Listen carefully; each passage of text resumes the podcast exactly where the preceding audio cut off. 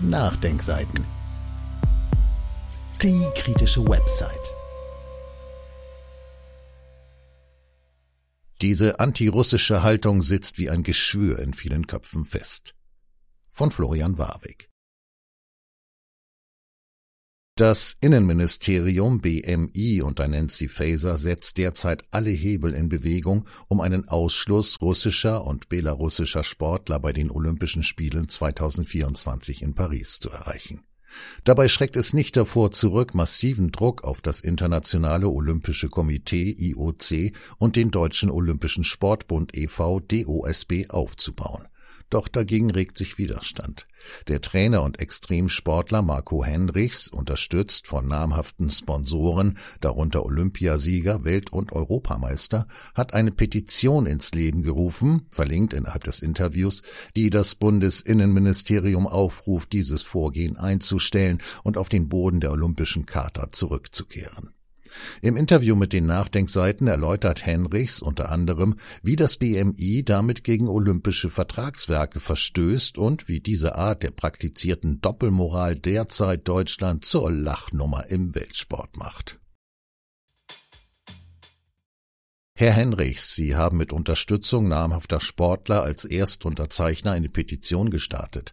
In dieser Petition wird das Bundesinnenministerium unter Nancy Faeser aufgefordert, jegliche Versuche zu unterlassen, auf das Internationale Olympische Komitee IOC und den Deutschen Olympischen Sportbund e.V. DOSB mit dem Ziel, politisch einzuwirken, eine Rückkehr der russischen und belarussischen Sportlerinnen und Sportler zu den Olympischen Spielen zu verhindern.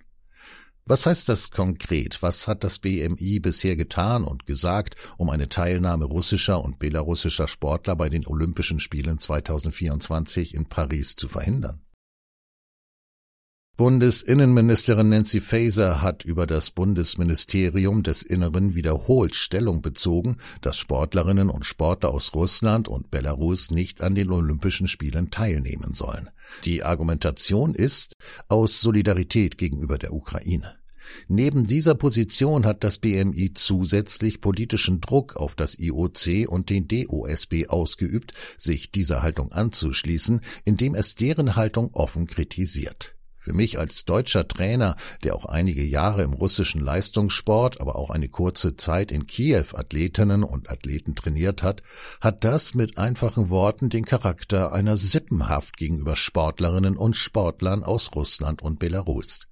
Wenn schon unsere westliche Sanktionspolitik gegenüber Russland über Jahre in ganzer Linie versagt hat, sollte gerade heute jede Chance genutzt werden, wenigstens auf gesellschaftlicher bzw. sportlicher oder kultureller Ebene Brücken zu bauen.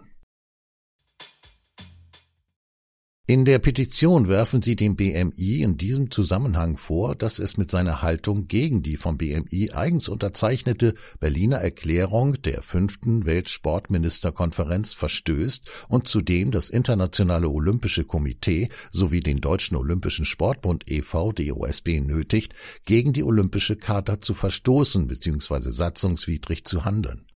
Diese Vorwürfe an das BMI haben es in sich. Wie begründen Sie diese? Auf der fünften UNESCO-Weltkonferenz der Sportminister, MANEPS 5, in Berlin wurde in der sogenannten Berliner Erklärung vom 30. Mai 2013 bekräftigt, dass jeder Mensch die Möglichkeit des Zugangs zum Sport und zur Teilhabe am Sport als ein grundlegendes Recht haben muss unabhängig von ethnischer Herkunft, Geschlecht, Alter, gesundheitlicher Beeinträchtigung, kulturellem und sexuellem Hintergrund, wirtschaftlichen Mitteln, sexueller Identität oder sexueller Orientierung. In der Positionierung für einen Ausschluss russischer und belarussischer Sportlerinnen und Sportler verstößt das Bundesministerium des Innern BMI deutlich gegen die Berliner Erklärung vom 30. Mai 2030. In der Olympischen Charta, Fassung vom 9. September 2013, sind unter den grundlegenden Prinzipien des Olympismus folgende Prinzipien festgelegt. 2. Ziel des Olympismus ist es, den Sport in den Dienst der harmonischen Entwicklung der Menschheit zu stellen, um eine friedliche Gesellschaft zu fördern, die der Wahrung der Menschenwürde verpflichtet ist. 4. Die Ausübung von Sport ist ein Menschenrecht. Jeder Mensch muss die Möglichkeit zur Ausübung von Sport ohne Diskriminierung jeglicher Art und im olympischen Geist haben. Dies erfordert gegenseitiges Verstehen im Geist von Freundschaft, Solidarität und Fairplay. 6. Jede Form von Diskriminierung eines Landes oder einer Person aufgrund von Rasse, Religion, Politik, Geschlecht oder aus sonstigen Gründen ist mit der Zugehörigkeit zur olympischen Bewegung unvereinbar. Unter Kapitel 1 Regel 2.10 Aufgabe und Funktion des IOC der Olympischen Charta hat das IOC sogar gegen jeden politischen oder kommerziellen Missbrauchs des Sports und der Athleten vorzugehen. Es ist also eine aktive Verpflichtung des IOC zu verhindern, dass die Politik in den Sport interveniert, gleich mit welcher Intervention. Der Sport muss ausnahmslos ein politikfreier Raum sein. Jedoch mischt sich das BMI durch seinen politischen Druck auf das IOC und seine sportlichen Belange ein. Es hat die Haltung des IOC mehrfach offen kritisiert und missachtet zudem in vielerlei Punkten die Olympische Charta. Die Olympischen Spiele haben von der Olympischen Charta vorgegeben, als wichtigstes Ziel die Freundschaft und den Frieden auf der Welt zu fördern und zu schaffen. Nachdem in der aktuellen, nur verfahrenen Weltlage Mittel zur Schaffung von Frieden im Ukraine-Konflikt nicht greifbar scheinen oder nicht gesehen werden wollen, sind die Olympischen Spiele 2024 in Paris zumindest eine Chance, im friedlichen Zusammenfinden der Völker der Welt eine Konfliktlösung zu initiieren. Der Ausstoß russischer Athleten sowie von Belarus würde eine solche Chance von vornherein zunichte machen und die Olympischen Spiele in ihr Gegenteil kehren. Das kann und darf nicht im Interesse der Bundesrepublik Deutschland liegen, im Interesse der betroffenen Menschen so oder so nicht. Das BMI fällt somit in unzulässiger Einmischung den nationalen und internationalen Sportverbänden in den Rücken.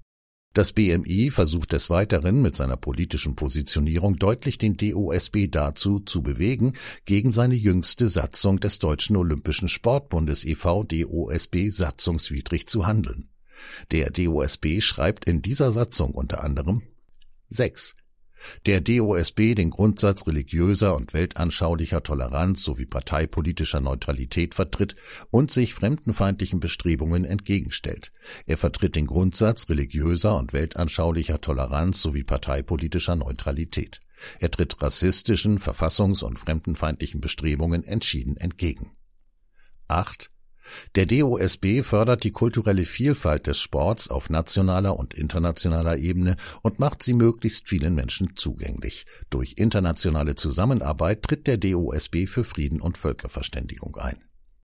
Mit der Positionierung für einen fortgesetzten Ausschluss russischer und belarussischer Sportlerinnen und Sportler mit eindeutig politischer Motivation interveniert das BMI ohne jegliche rechtliche Grundlage in die Kompetenzen des IOC und des DOSB dahingehend, dass diese ihre eigenen Rechtsgrundlagen verletzen sollen. Um das für unsere Leser verständlich zu machen, welche konkreten Einflussmöglichkeiten hat das BMI denn überhaupt, um auf die genannten Institutionen wie IOC und DOSB Druck ausüben zu können? Da es keinerlei juristische Verbindungen zwischen dem BMI und dem IOC sowie dem DOSB gibt, kann das BMI zunächst beiden sportlichen Institutionen keine Vorgaben machen. Jedoch wird der DOSB durch das BMI gefördert. Es ist folglich eine Gratwanderung für den DOSB, wie es sich dem BMI, einem wichtigen Finanzier gegenüber, positioniert. Weitaus gravierender ist jedoch der mediale Druck, den das BMI auf den DOSB erzeugen kann. Man konnte deutlich feststellen, dass nach der Positionierung seitens des BMI für einen Ausschluss russischer Sportler der Druck aus der Presse- und Medienlandschaft gegen den DOSB und das IOC gewachsen ist. Getreu dem Motto, wenn das BMI sich gegen Russen ausspricht, wie könnt ihr vom DSB anderer Meinung sein? Das ging sogar so weit, dass man den üblichen argumentfreien billigen Journalismus ausgepackt hat, den Präsidenten beider Verbände eine Putin-Nähe oder die Nähe zum Kreml unterstellt und weitere haltlose Verleumdungen veröffentlicht hat. Sie hatten beim Verfassen der Petition ja auch Unterstützung erhalten durch den bekannten deutschen Sportjuristen Dr. Jo Michael Lehner. Gäbe es Ihrer Einschätzung nach auch eine rechtliche Möglichkeit, gegen das von Ihnen beschriebene Vorgehen des BMI vorzugehen? Und falls ja, ist sowas in Planung? In erster Linie geht es mir darum, auch über diese Petition die Menschen in unserem Land aufzuklären, dass sich das BMI bzw. deren Innenministerin Frau Nancy Faeser in vielerlei Hinsicht falsch verhalten. Die gesammelten Unterschriften werden persönlich von mir an das Bundesministerium des Innern übergeben. Nach meinem juristischen Verständnis kann man nur gegen den Verstoß der Berliner Erklärung durch das BMI vorgehen. Dieser juristische Schritt ist tatsächlich im Gespräch, aber zunächst möchte ich auf die Reaktion bzw. die Antwort der Petition warten. Das Leitmotiv ihrer Petition ist die Forderung, dass die Olympischen Spiele nicht politisiert werden dürfen. Ist das aber nicht illusorisch? Sind Sport und insbesondere die Olympischen Spiele nicht schon immer auch ein Instrument der Politik gewesen? Die Olympischen Spiele sind leider längst zum Sinnbild politischer Botschaften mutiert. Sei es, dass Veranstalter ihre Größe und Macht mit unterschwelligen politischen Botschaften demonstrieren oder beispielsweise deutsche Athleten sich mit Regenbogenfarben selbstgefällig gegen Russland positionieren. Gerade auf Sportlerebene kann ich diese Athleten längst nicht mehr für voll nehmen. Sie sollen sich auf den Sport und ihre Leistung konzentrieren, statt sich zum Hampelmann oder Frau der Nation zu machen. Ich finde es recht amüsant, wenn deutsche Sportlerinnen und Sportler ständig mit nacktem Finger auf Russland zeigen, sie seien angeblich zu politisch. Zugleich machen gerade deutsche Sportler, siehe FIFA WM in Katar, sich weltweit mit ihren politischen Gesten zur Lachnummer im Weltsport. Zur historischen Einordnung. Gab es denn in der Geschichte der Olympischen Spiele schon einmal solche Bestrebungen wie jetzt, dass Sportler eines kriegführenden Landes, denken wir beispielsweise an den US-geführten Angriffskrieg gegen den Irak 2003 mit Hunderttausenden zivilen Opfern, von den Spielen ausgeschlossen werden sollten? Ich möchte es so formulieren. Zu viele in Deutschland sind von unserer Presse- und Medienlandschaft sowie Politik so einseitig desinformiert und manipuliert, dass jeder US-Krieg angeblich eine Friedensoperation gewesen sei oder der US-Sport über die saubersten Athleten verfügt. Dabei waren beispielsweise die russischen Sportlerinnen und Sportler während des politisch instrumentalisierten Themas Doping in Russland im internationalen WADA-Ranking noch nicht einmal auf den vordersten Plätzen der prozentual positiv getesteten. Andere Dopingnationen, die mehr auf dem Kerbholz haben, wurden in unserer Presse dazu nie erwähnt. Auch hier wurde medial mit zweierlei Maß gemessen.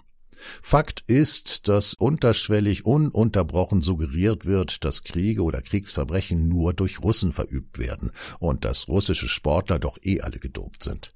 Das ist das Ergebnis jahrzehntelanger Gehirnwäsche aus Politik, Presse und Medienlandschaft. Dass wir heute Russen pauschal verurteilen und auch auf höchst politischer Ebene in Sippenhaft nehmen, wie aktuell Nancy Faeser, scheint normal geworden zu sein. Eine Ironie, dass man uns zeitgleich verkauft, dass wir mit Waffenlieferungen in die Ukraine, die wir bis 2021 immer noch als einen der korruptesten Staaten weltweit verurteilt haben, plötzlich dort unsere europäischen Werte verteidigen. Jedoch geht es unserer Bundesregierung oder Brüssel weiß Gott nicht um europäische Werte. Es geht auch nicht um das ukrainische Volk, sondern es geht um geopolitische Interessen, die vor Jahren schon abzusehen waren. Die Leidtragenden sind dabei in erster Linie die Menschen in der Ukraine, die für US- bzw. geopolitische Interessen geopfert werden, bzw. die durch ihren eigenen Präsidenten in einen sinnlosen Tod getrieben werden. Hätte der Westen Interesse am Frieden, hätten sie ihr Versprechen gehalten, dass es mit dem Mauerfall keine weitere NATO-Osterweiterung gibt. Dann würde es den aktuellen Krieg in der Ukraine nicht geben. Ich verurteile jeden Krieg und auch den in der Ukraine. Aber zu sagen, der Russe mal wieder, ist mir zu einfach. Solange unsere Politik die Fehler aus der Vergangenheit mit ihrer erfolglosen Sanktionspolitik und NATO-Osterweiterung nicht eingesteht, wird es auch keinen Frieden in der Ukraine geben. Der Ukraine stattdessen vorzugaukeln, sie könnte den Krieg gegen Russland gewinnen, ist an Absurdität kaum zu überbieten. Wie erklären Sie sich vor diesem Hintergrund, dass an russische Spitzensportler derzeit so ganz andere moralische Maßstäbe angelegt werden als bei Ihren westlichen Kollegen? Moralische Maßstäbe? Was soll man von Politikern, Journalisten bzw. Menschen in diesem Land über Moral sagen, die Personen, die sich für den Frieden und den Dialog statt Waffenlieferungen einsetzen, pauschal als Putin-Versteher, Friedensschwurbler, Faschisten oder Verschwörungstheoretiker diskreditieren? Das ist in meinen Augen eine moralische Bankrotterklärung. Oder wie im Fall Sarah Wagenknecht oder meines guten Freundes Dr. Daniele Ganser, die sich seit Jahren für den Frieden und den Dialog einsetzen, einer medialen Hetzjagd ausgeliefert sind. Bezogen auf diese Hetzjagden kann man längst nicht mehr von Moral sprechen. Gerade die Parteien der Bundesregierung in vorderster Front mit der Kriegspartei Bündnis 90 Die Grünen fördern durch ihr Gebrüll nach Waffen und Kritik gegenüber Friedenstiftern die zunehmende moralische Bankrotterklärung. Wenn wir also über moralische Maßstäbe sprechen, leben wir im Westen seit vielen Jahren in einer Doppelmoral. Warum man sich auf die Russen seit Jahrzehnten einschießt, liegt in erster Linie an geopolitischen Interessen der USA. Die meisten europäischen Staaten agieren leider in US-Abhängigkeit. Das geht durch die gesamte Politik über die Presse- und Medienlandschaft. Ich frage mich immer wieder aufs Neue, was dabei die größere Katastrophe ist. Sind es unsere Regierungsvertreter, die durch ihre Zugehörigkeiten in transatlantischen Verbänden der Waffenindustrie oder Mitgliedschaft in Aufsichtsgremien öffentlich-rechtlicher Sender gefühlt ausschließlich US-Interessen vertreten? Sind es Reporter oder Journalisten, die das seelenlos in ihren Veröffentlichungen verbreiten? Verbreiten? Oder ist die größere Katastrophe, dass zu viele Menschen das Ganze nicht hinterfragen und jede Pille blind schlucken, die ihnen der Spiegel, die Süddeutsche Zeitung, die FAZ oder die Tagesschau etc. präsentieren? Fakt ist, diese antirussische Haltung sitzt im Grunde wie ein Geschwür fest in vielen Köpfen, und wer sich beispielsweise im Sport für russische Athletinnen und Athleten offen positioniert, hat Angst vor medialen Repressalien und Verlust von Sponsoren oder Arbeit. Da möchte ich aus einem Gespräch zitieren, das ich kürzlich im Rahmen der Petition mit einer deutschen Olympiasiegerin geführt habe. Ich stehe vollkommen auf deiner Seite, Marco, und ich finde es eine riesige Sauerei, was erneut mit russischen Athleten abgezogen wird. Aber aus Angst vor der Brandpresse und Sponsorenverlust kann ich nicht offen als Erstunterzeichner für deine Petition unterschreiben. Wenn es um deutsch-russische Beziehungen geht, habe ich solche ähnlichen Wortlaute in den letzten Jahren unzählige Male zu hören bekommen. Viele Menschen wollen den Konflikt mit Russland nicht, haben aber aus Sorge vor Repressalien Angst, sich offen für ein Miteinander mit Russland zu positionieren. Folgend einem Beispiel, wie unsere Presse- und Medienlandschaft in Deutschland auch sportpolitisch mit zweierlei Maß misst. Der Athletenverband Deutschland e.V., der übrigens vom BMI gefördert wird, hat sich für einen Ausschluss russischer und belarussischer Sportlerinnen und Sportler aus dem Weltsport positioniert. Das hat in unseren Medien einige Schlagzeilen nach sich gezogen.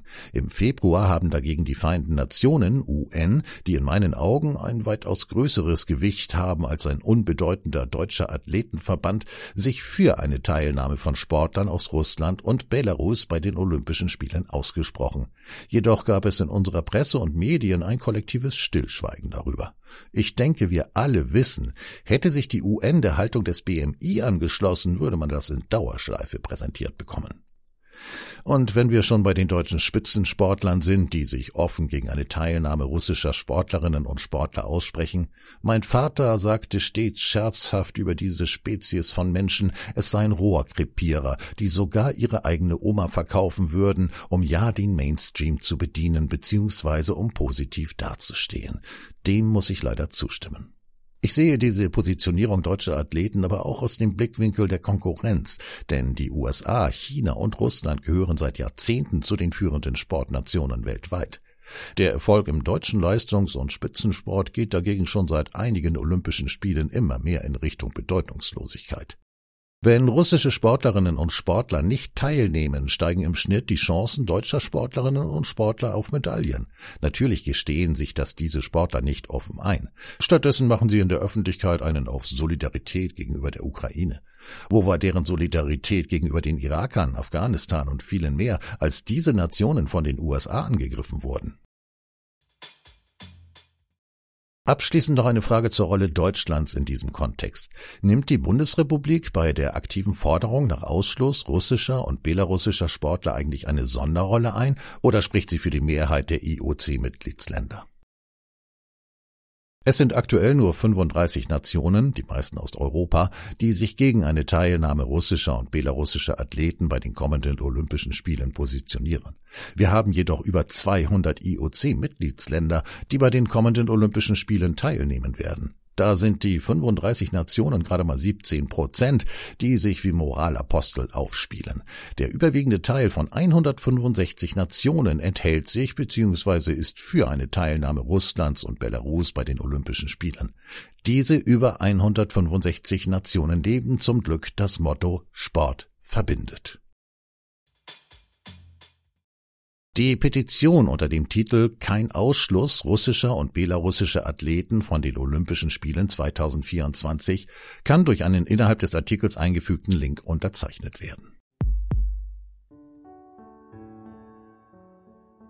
Dieses Audio konnte nur entstehen, weil zahlreiche Leser und Leserinnen die Nachdenkseiten fördern und durch Spenden unterstützen. Wenn Sie auch etwas tun wollen, klicken Sie einfach den entsprechenden Button auf unserer Website an. Übrigens, Sie können uns auch bei iTunes, SoundCloud und YouTube hören und wenn Sie mögen, gerne unseren Kanal abonnieren und eine positive Bewertung für uns abgeben. Wir freuen uns über Ihre Unterstützung und die Weiterverbreitung unserer Inhalte.